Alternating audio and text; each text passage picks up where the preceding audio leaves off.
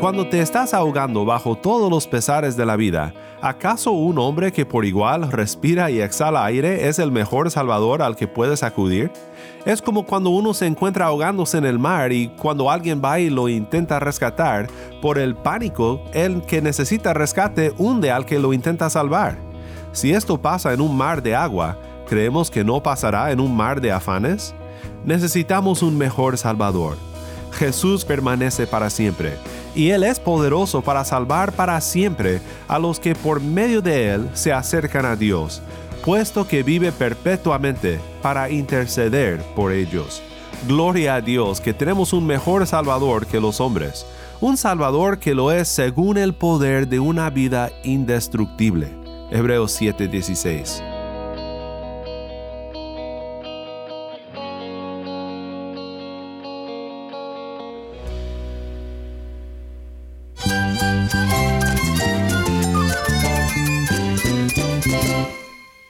Cristo es todo para mí. Mi Salvador, mi amigo, mi guía. Cristo es mi verdad. Es nuestra guía, nuestro faro. Cristo es el Señor y Salvador. Nuestro protector, nuestro amparo, nuestra fortaleza. Es Jesús, el único que te lleva a Dios, el único camino, la verdad y la vida. No hay más ningún camino, es Jesús.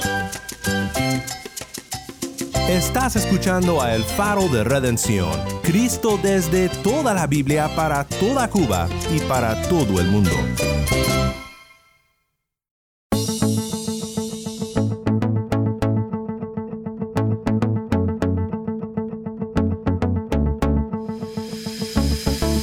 Hola, mi nombre es Daniel Warren, gracias por acompañarme aquí en El Faro.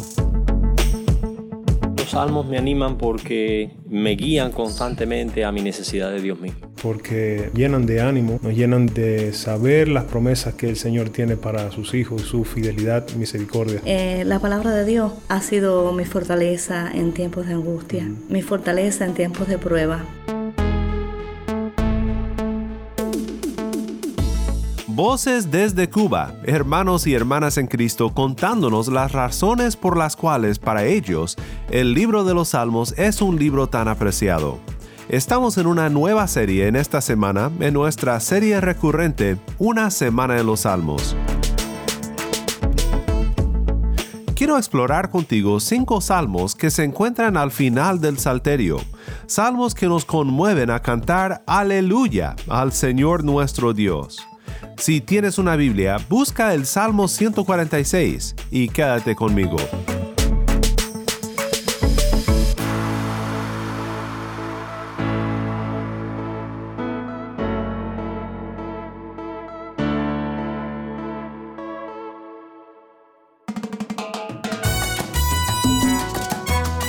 El faro de redención comienza con Henry González a darte gracias.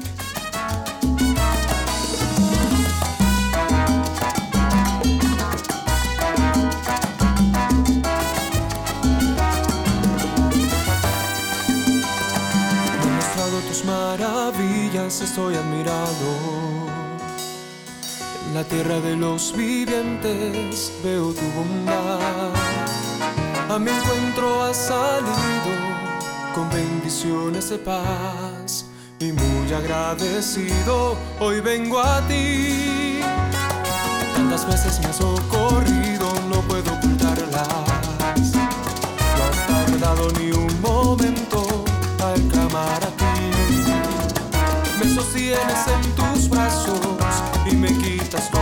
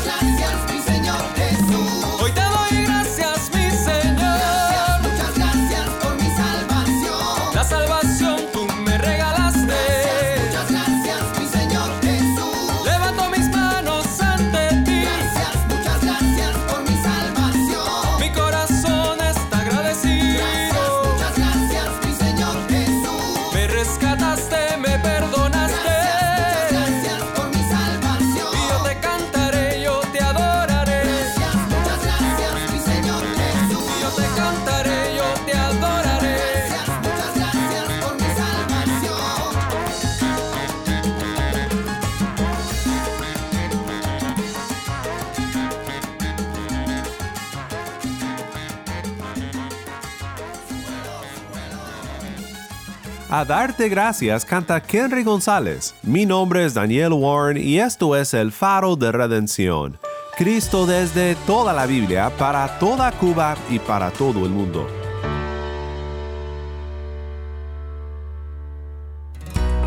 Estamos en una serie recurrente que llamamos Una Semana en los Salmos. Y en esta semana quiero pensar contigo en los últimos cinco salmos del Salterio, Salmos 146 al 150. De cierta forma, estos cinco salmos cierran el libro con broche de oro.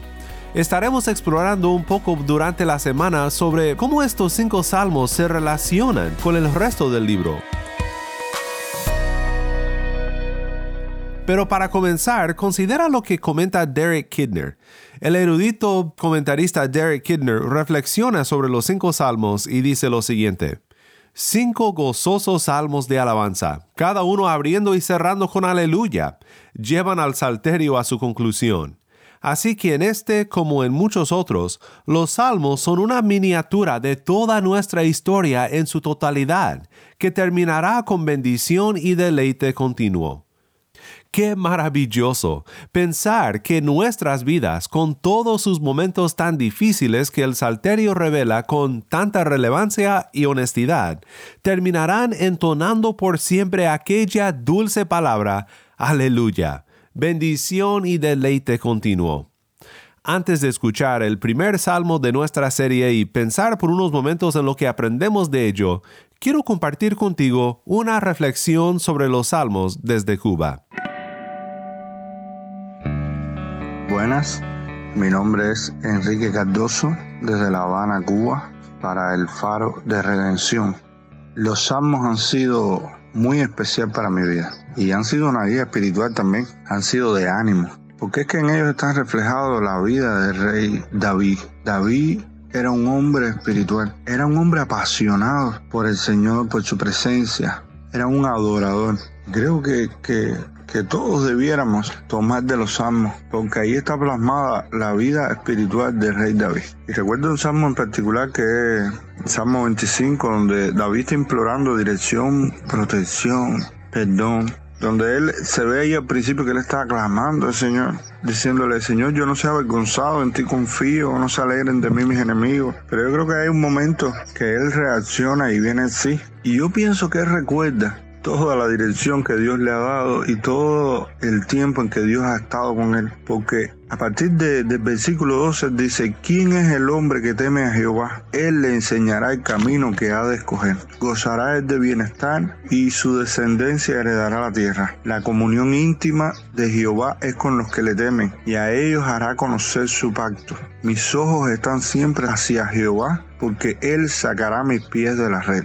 Yo me he identificado con este salmo porque David decía, ¿quién es el que teme a Jehová? Él le enseñará el camino. ¿Quién quiere agradar al Señor? Él le enseñará el camino. Yo digo, en mi vida yo he querido agradar al Señor y he buscado la dirección del Señor y Dios me ha guiado en el camino. Y esto ha sido en todo en mi vida, desde mi trabajo, mi familia, mi relación con el Señor, mi servicio a Dios todo ha sido así. Yo he querido desde mis comienzos agradar al Señor. Recuerdo que cuando, cuando decidí empezar a caminar con el Señor, yo tuve una experiencia muy poderosa porque el Señor me visitó mientras yo estaba en mi cuarto. Yo vivía casi solo y, todos los días las fiestas y me iba para la calle, regresaba en las madrugadas. Pero yo siempre tenía algo que era constante y era que todas las noches yo dormía con la radio, pues yo ponía la radio y escuchaba la radio mientras dormía en mi corazón había un temor y era este, que si venía el Señor a buscar a su iglesia, porque yo conocía de eso desde pequeño,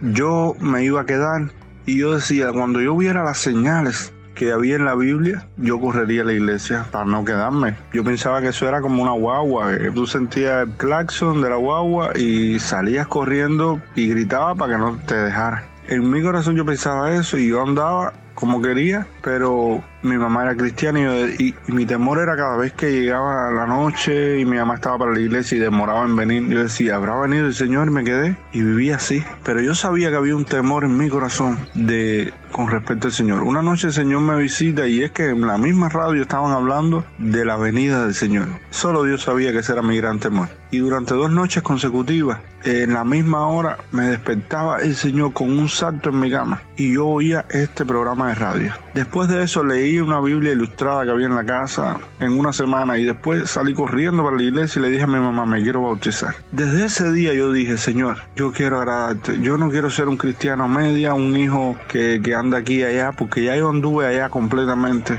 Quiero estar aquí. Y a partir de ahí yo puse mis ojos en el Señor. Y mi temor fue el Señor. Y creo que Él me ha guiado. Creo que Él me ha guiado, me ha sacado, de, me ha librado, me ha guardado a mí y a mi familia. Porque sí, han venido pruebas, han venido momentos difíciles, pero siempre hemos corrido Jehová, porque Jehová es nuestro refugio. Hay también un salmo que habla que, que nuestra vida, de que Él es nuestro refugio, de que Él es nuestro amparo, nuestra fortaleza ante las tribulaciones. Y aquí yo creo que, que gozaremos del bien de Jehová. Nuestra descendencia heredará la tierra. Viviremos en comunión íntima con Él si andamos en el temor. Dice que mis ojos están siempre hacia Jehová porque Él sacará mis pies de la red. Si nosotros le miramos, ¿cómo le miramos? Bueno, a través de la palabra, a través de, andar conectados con Él. Dice, dice este salmo que Él sacará mis pies de la red. Yo lo he vivido, mi familia lo ha vivido. Los momentos más angustiantes, más difíciles, él ha estado a nuestro lado. Y hoy quería compartirlo con ustedes. Nuestro Dios es fiel. Nuestro Dios es fiel y es poderoso. Y no se ha olvidado de ti ni de mí. Solo debemos volvernos a Él guardar y nuestro temor, ese respeto reverente, esté todos los días. No hagamos lo que no le agrada. Guardémonos de desagradarle. Mantengámonos fieles en la palabra, en lo que habla. Y yo creo que Él hará cumplir su palabra en nuestras vidas. Aleluya, les bendecimos.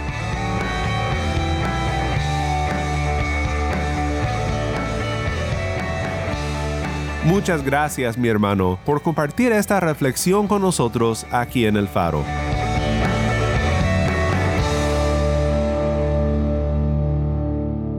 Escuchemos ahora la lectura de Salmos 146 para luego estudiar juntos la palabra de Cristo. Aleluya, oh alma mía, alaba al Señor. Alabaré al Señor mientras yo viva. Cantaré alabanzas a mi Dios mientras yo exista. No confíen ustedes en príncipes, ni en hijo de hombre en quien no hay salvación.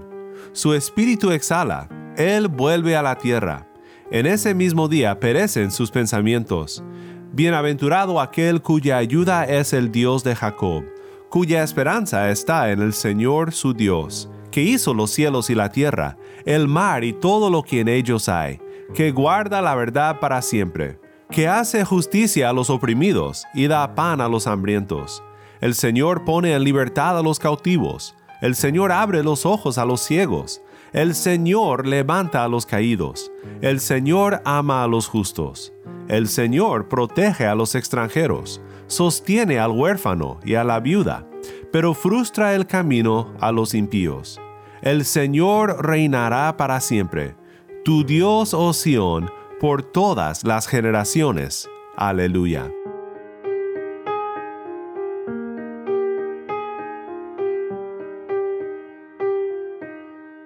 De nuevo, esto fue el Salmo 146. En este salmo vemos tres secciones. La primera sección es un llamado a alabar al Señor. La segunda es una advertencia a no confiar en los hombres. Y la tercera, pues no sé qué llamarla, sino un catálogo de las muchas razones por las cuales el Señor es digno de nuestra alabanza y de nuestra confianza. Primero en los versículos 1 y 2 vemos que el Señor es digno de alabanza. Somos llamados a alabar al Señor. Oh alma mía, alaba al Señor. Alabaré al Señor mientras yo viva. Cantaré alabanzas a mi Dios mientras yo exista. El salmista abre con una palabra compuesta en hebreo, que por lo que sé siempre es traducida igual en todos los idiomas del mundo. No hay otra palabra que sustituir por la bella palabra aleluya.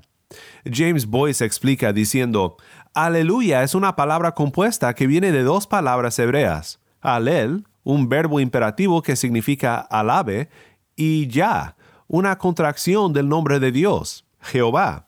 Así que aleluya significa alaba al Señor o a Jehová. Aleluya muchas veces fue utilizada, dice Boyce, como una respuesta litúrgica en la adoración judía, muy similar a como quizás nosotros la usemos. El líder diría algo como el Señor es bondadoso, su amor permanece para siempre. Las personas entonces responderían, Aleluya.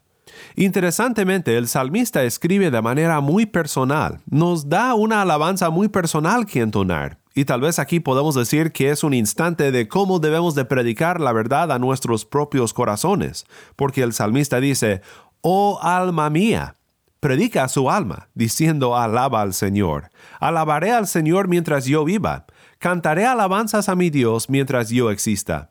No tiene fin la alabanza de los redimidos, es algo de toda la vida. Veremos a continuación las muchas razones por las cuales esto es verdad. Así que primero en los versículos 1 y 2 vemos que el Señor es digno de alabanza. Somos llamados a alabar al Señor. Segundo, en los versículos 3 y 4 vemos una advertencia, y es que los hombres no merecen nuestra confianza. Somos llamados a no confiar en los hombres. No confíen ustedes en príncipes, ni en hijo de hombre, en quien no hay salvación Salmos 146, versículo 3. Una de las funciones de los salmos es de levantar nuestra mirada de nosotros mismos y de los muchos salvadores, entre comillas, o promesas de salvación que tenemos a la mano, de levantar nuestra mirada de todo esto y ver que la salvación viene de Dios. Él es nuestra esperanza. Bien comenta Williams y Ogilvy, somos presentados con solamente dos alternativas en la vida o confiar en los hombres, incluyéndonos a nosotros mismos, o confiar en Dios. La mayoría de las personas, cuando son realmente honestas, admiten que pasan la mayoría de su tiempo confiando en hombres. Confían en los políticos para gobernar el país, confían en noticieros para informarles de lo que pasa en el mundo, confían en profesores para educarles, confían en doctores para diagnosticarlos y confían en pastores y sacerdotes para cuidar de sus almas. Aquí es donde hacemos inversiones. Ponemos nuestra fe, nuestro tiempo, nuestro dinero y nuestra energía en lo que dicen las personas. La mayoría de nosotros admitiríamos que realmente no oramos para tomar decisiones. No esperamos a que Dios gobierne nuestras vidas de día en día. Pero mira lo que dicen a continuación. Sin embargo, el salmista nos dice que somos necios si continuamos así. Cuando miramos a los hombres, aún a los grandes líderes espirituales, debemos de hacer una pregunta. ¿Puede esta persona salvarme? Esta pregunta pone incluso a los reyes y a los presidentes en perspectiva. Pongámoslo en los términos que usa el salmista. ¿Vas a confiar en los hombres para salvarte? Ellos mismos necesitan salvación, porque su espíritu exhala, Él vuelve a la tierra, en ese mismo día perecen sus pensamientos. Cuando te estás ahogando bajo todos los pesares de la vida, ¿acaso un hombre que por igual respira y exhala aire es el mejor salvador al que puedes acudir? Es como cuando uno se encuentra ahogándose en el mar y cuando alguien va y lo intenta rescatar, por el pánico, el que necesita rescate hunde al que lo intenta salvar. Si esto pasa en un mar de agua, ¿creemos que no pasará en un mar de afanes? Necesitamos un mejor Salvador. Hebreos 7, 24 al 25, Jesús conserva su sacerdocio inmutable puesto que permanece para siempre, por lo cual Él también es poderoso para salvar para siempre a los que por medio de Él se acercan a Dios, puesto que vive perpetuamente para interceder por ellos. Gloria a Dios que tenemos un mejor Salvador que los hombres, un Salvador que lo es según el poder de una vida indestructible Hebreos 7:16. Entonces, primero, somos llamados a alabar al Señor, versículos 1 y 2. Segundo, somos advertidos a no confiar en los hombres, versículos 3 y 4. Finalmente, veamos cuatro razones para alabar a Dios y confiar en Él. Son muchas las razones que el salmista nos da aquí para alabar y confiar en el Señor. Podemos resumir estas razones bajo cuatro encabezados. Vuelve a escuchar los versículos 5 a 10 para comentar brevemente en cuatro razones que vemos en el Salmo 146 para alabar y confiar en nuestro Dios. Bienaventurado aquel cuya ayuda es el Dios de Jacob, cuya esperanza está en el Señor su Dios, que hizo los cielos y la tierra, el mar y todo lo que en ellos hay, que guarda la verdad para siempre, que hace justicia a los oprimidos y da pan a los hambrientos. El Señor pone en libertad a los cautivos, el Señor abre los ojos a los ciegos, el Señor levanta a los caídos, el Señor ama a los justos. El Señor protege a los extranjeros, sostiene al huérfano y a la viuda, pero frustra el camino a los impíos. El Señor reinará para siempre, tu Dios, oh Sión, por todas las generaciones. Aleluya. Pensemos por un momento en cuatro razones para alabar a Dios y confiar en Él desde esos versículos. Primero debemos de alabar a Dios y confiar en Él porque Él es nuestro poderoso Creador. Por el simple hecho de habernos creado, Él merece ser alabado y confiado. Esto lo podemos llamar los derechos de creador, que solo le pertenecen a Dios. Él es digno de ser servido por su creación, alabado y confiado simplemente por haber hecho al mundo y todo lo que en él hay. Su maravillosa creación testifica de que Él es digno de todo loor. Salmo 19.1. Los cielos proclaman la gloria de Dios y el firmamento anuncia la obra de sus manos. Bienaventurado aquel, dice nuestro Salmo, cuya ayuda es el Dios de Jacob, cuya esperanza está en el Señor su Dios, que hizo los cielos y la tierra, el mar y todo lo que en ellos hay. Segundo, debemos de alabar a Dios y confiar en Él porque Él es nuestro fiel amparo dice el Salmo 146, versículo 6, que Dios es el Dios que guarda la verdad para siempre. Estas son maravillosas noticias en un mundo de mentiras. Dios es fiel. Podemos confiar en Él. Es verdadero, es justo y como nuestro fiel amparo, Él defiende a los oprimidos. Él alimenta a aquel que sufre necesidad por la injusticia de los hombres. Da pan a los hambrientos. El Señor protege a los extranjeros, sostiene al huérfano y a la viuda. El Señor pone en libertad a los cautivos. Nuestro fiel amparo oye el clamor de su pueblo, tiene piedad de nosotros y pone en libertad a los que padecen de libertad por los engaños de hombres impíos y malos. Esta realidad fue comprobada en la historia de Israel, en el Éxodo, y siendo el éxodo una liberación del cautiverio, como tal representa la salvación que Jesús obtiene para todos los que sufrimos, no simplemente bajo las cadenas humanas, sino bajo las cadenas del pecado y la condenación de la ley. El Evangelio de Jesucristo libera al cautivo, y por eso debemos de alabar a Dios y confiar en Él. Él es nuestro fiel amparo. Tercero, debemos de alabar a Dios y confiar en Él, porque Él es nuestro fuerte sanador. El Señor abre los ojos a los ciegos, el Señor levanta a los caídos. Comenta James Boyce, recordamos a Jesús cuando el salmista describe a Dios como el que abre los ojos a los ciegos. La más grande ceguera de todas es la ceguera a la verdad de Dios revelada en las Escrituras. Cuando Jehová da vista a los ciegos, los ciegos reconocen que la Biblia es verdad y ponen su fe en Jesús. Cuarto y por último, debemos de alabar a Dios y confiar en Él, porque Él es nuestro amoroso Dios. El Señor ama a los justos, pero frustra el camino a los impíos. Salmos 146, 8 y 9. Tal vez ningún salmo expresa esta última verdad tan claramente como el Salmo 1. Quiero que escuches este primer salmo antes de terminar y quiero animarte a que alabes a Dios, porque en Cristo, el hombre justo de Salmo 1, todos los que ponen su fe en Él son justos. Nuestro Dios nos ama y es digno de nuestra alabanza y de nuestra confianza.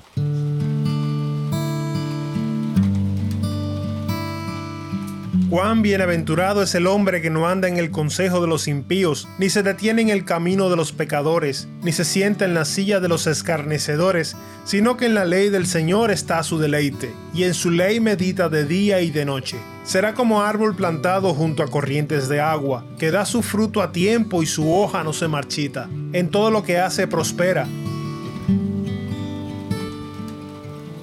No así los impíos, que son como paja que se lleva el viento. Por tanto, no se sostendrán los impíos en el juicio, ni los pecadores en la congregación de los justos, porque el Señor conoce el camino de los justos, pero el camino de los impíos perecerá.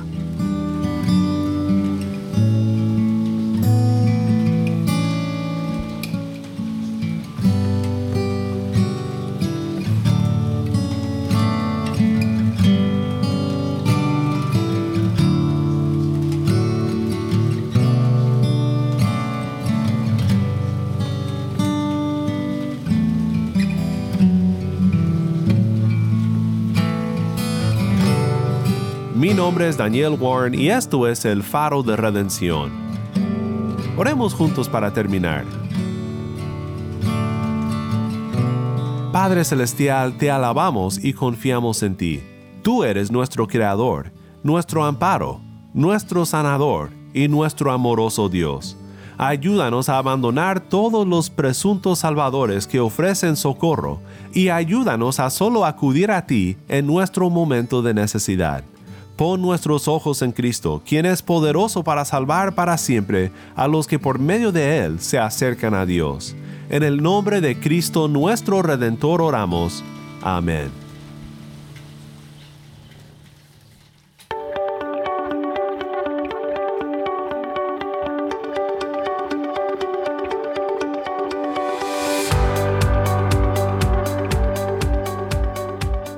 El Faro de Redención como programa radial fue ideado para Cuba, pero ha crecido a un nivel global y si estás en sintonía fuera de Cuba, te agradezco por pasar estos tiempos con nosotros estudiando temas que nos fortalecen en nuestra fe y en nuestro caminar cristiano. No olvides que también nos puedes seguir en las redes sociales, en Facebook, Instagram y Twitter. Solo busca el Faro de Redención. Allí encontrarás más contenido durante la semana para animarte en tu fe y para mantenerte informado sobre el ministerio del Faro. Para más información sobre este ministerio y sobre cómo tú puedes formar parte de nuestra misión, visita nuestra página web elfaroderedención.org. elfaroderedención.org.